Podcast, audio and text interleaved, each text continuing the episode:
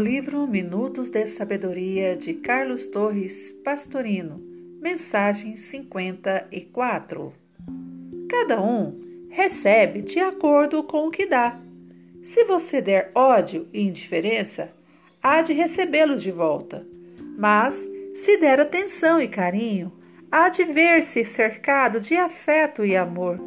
Ninguém se aproxima do espinheiro por causa dos espinhos, nem do lodo porque suja. Mas todos apreciam permanecer perto das flores que espalham beleza e perfume. Cada um recebe de acordo com o que dá.